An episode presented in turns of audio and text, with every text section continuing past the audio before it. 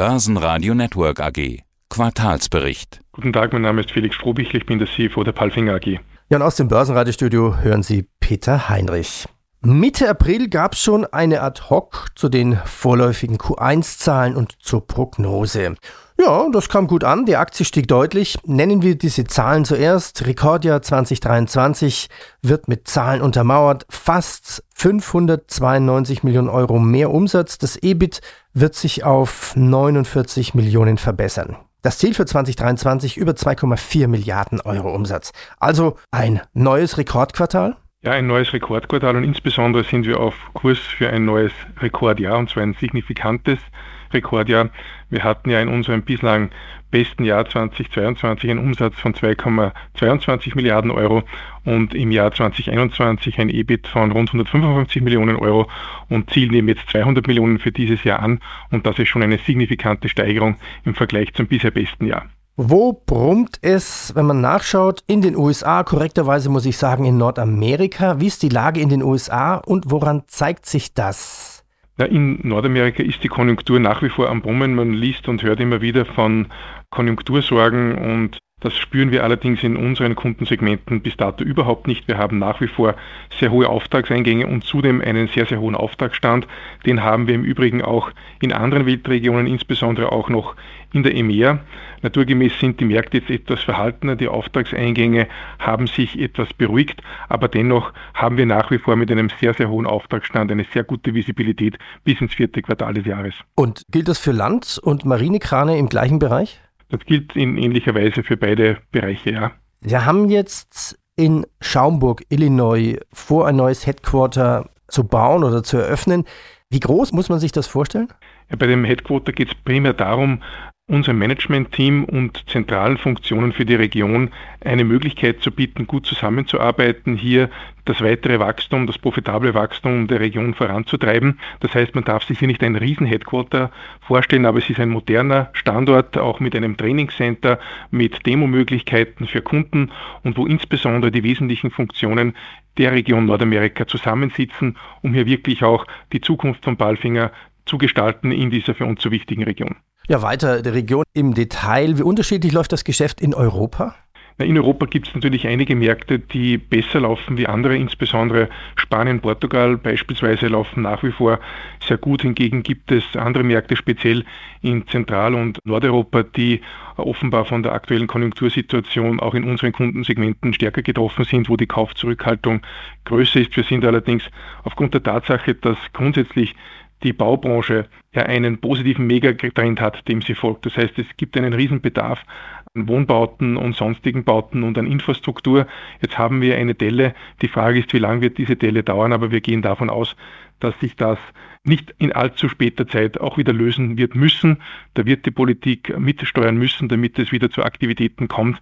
Man kann am Ende ja nicht akzeptieren, dass keine Wohnbauten mehr entstehen und die Leute werden nicht auf der Straße leben müssen, sondern es wird hier Aktivitäten auch zeitnah wieder geben müssen. Hm, vor allem bezahlbare auch. Das ist aber ein politisches Thema. Gehen wir nach China. Kann man sagen, China erwacht wieder nach Corona zur neuen Stärke. Wie läuft es denn hier? Also China erwacht, aber es ist jetzt nicht so, dass China aufspringt, zumindest nicht in unserer Industrie. Man merkt, dass dort sich die Marktbedarfe wieder erholen, dass die Kunden wieder stärker nachfragen. Es ist allerdings noch nicht eine Marktwiederbelebung auf das Niveau vor Covid zu beobachten. Das heißt, wir sehen hier einen klaren positiven Trend, erwarten allerdings im zweiten Halbjahr, dass sich dieser Trend nochmal deutlich verstärkt. Ja, Indien. Ich glaube, wir haben uns in einem Palfinger-Interview noch nie über Indien unterhalten. Indien, das Land mit den meisten Einwohnern auf der Erde, wie läuft es denn da? Ja, Indien war für Palfinger immer schon ein Markt, den wir bearbeitet haben, hat sich in der Vergangenheit als sehr schwieriger Markt erwiesen. Wir sind da vor rund zehn Jahren schon in Indien auch mit einem Standort in den Markt hineingegangen. Das hat sich allerdings zum damaligen Zeitpunkt möglicherweise als etwas zu früh erwiesen. Der Markt war noch nicht reif genug und äh, jetzt sehen wir einfach, dass jetzt wirklich Indien auch reif dafür ist, dass wir mit unseren Produkten hier richtig Gas geben haben, hier gute Auftragseingänge und setzen uns jetzt insbesondere auch damit auseinander, wie wir hier in Zukunft unseren Footprint gestalten. Wir werden sicherlich in Indien unsere Präsenz in Zukunft stärker ausbauen, einen Local Content haben und insofern ist in Indien noch viel zu erwarten. Das ist ein ganz wichtiger Wachstumsmarkt, natürlich jetzt nicht absolut gesehen vergleichbar mit den USA, aber im Sinne von Potenzialen in Asien ist es ganz sicher ein absoluter Kernmarkt in der Zukunft. Waren Sie schon mal in Indien drüben, in Ihrem Palfinger-Hub? Ich war schon in Indien, allerdings ist das einige Jahre her und damals war die Entwicklung offensichtlich noch bei weitem nicht so weit. Also die Kollegen, die jetzt in den letzten Monaten drüben waren, waren absolut begeistert davon, was sich in Indien tut. Und ich denke, diese Entwicklung zeigt einfach, der Riese Indien ist jetzt erwacht und wir werden dieses Potenzial, das sich dort bietet, auch entsprechend nutzen. Dauerthema, was wir immer wieder besprechen, Materialverfügbarkeiten, das Lieferkettenproblem der letzten Jahre. Verbessert sich das langsam? Ja, das Lieferkettenproblem verbessert sich tatsächlich. Das ist auch der Grund, weshalb es uns gelungen ist, einen so hohen Umsatz im ersten Quartal zu erzielen. Das heißt, wir konnten hier die Rückstände, die wir teilweise auch über das Jahresende hatten, zu einem guten Teil aufholen. Die Komponenten kommen jetzt relativ zuverlässig herein. Naturgemäß sind wir bei Weitem noch nicht auf einem Normalzustand, aber es gibt eine ganz klare Verbesserung und einen klaren Trend in Richtung Normalisierung. Wie weit konnten Sie Ihre Preise jetzt im ersten Quartal anheben? Also wir haben jetzt keine weitere Preiserhöhung eingeführt, sondern wir haben ja in den letzten eineinhalb bis zwei Jahren mehrere Preiserhöhungen durchgeführt, um die Kostensteigerungen an den Markt weiterzugeben. Und diese Preiserhöhungen sind jetzt zur Gänze im ersten Quartal wirksam geworden, unter anderem auch das Dynamic Pricing, das heißt eine Koppelung unserer Preise an einen Erzeugerpreisindex, der die Kostenstruktur von Ballfinger widerspiegelt, sodass hiermit auch eine Stabilisierung der Margen bei diesen volatilen Kostenentwicklungen besser möglich ist. Nochmal schnell zum Produkt. Wie lange hält eigentlich so ein Kran zum Beispiel auf einem LKW? So lange wie die Lebenszeit des Lastzuges ist oder halten die Länge und werden gebraucht montiert? Wie viel Wartungsgeschäft haben Sie an so einem Kran?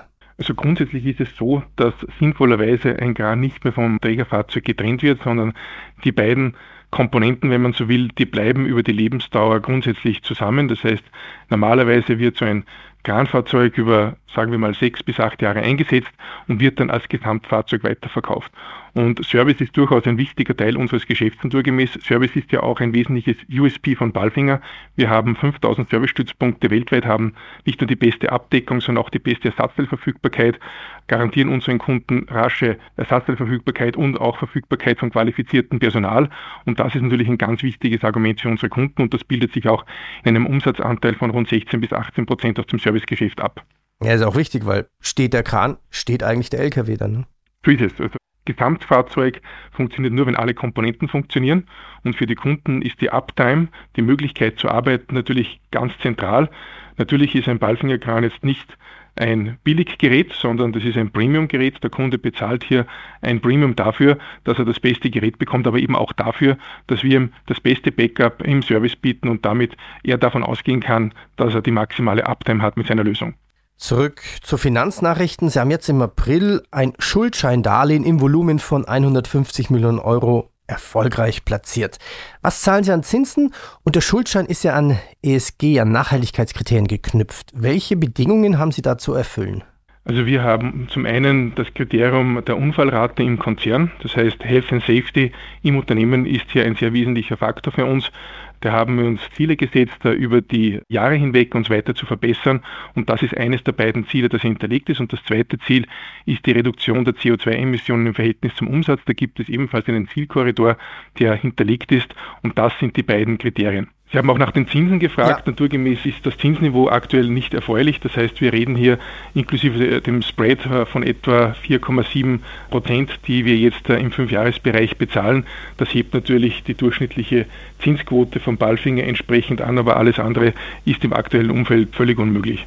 Noch eine News, Veränderung im Vorstand. Martin Zetner als COO verantwortlich für Forschung, Entwicklung, Produktion. Er scheidet aus. Steht schon ein Nachfolger fest? Der Herr Zender ist vor zwei Wochen auf eigenen Wunsch ausgeschieden. Die Suche nach einem Nachfolger läuft, aber es gibt noch keinen Nachfolger und das wird dann dementsprechend zeitnah, sobald es soweit ist, vom Aufsichtsrat kommuniziert werden. Herr Stropeliche, dann sage ich schon mal herzlichen Dank. Kurze Zusammenfassung bitte von Ihnen noch Ihre Ziele, Rekordziel 2023, okay. Und wann erreichen Sie drei Milliarden Umsatz?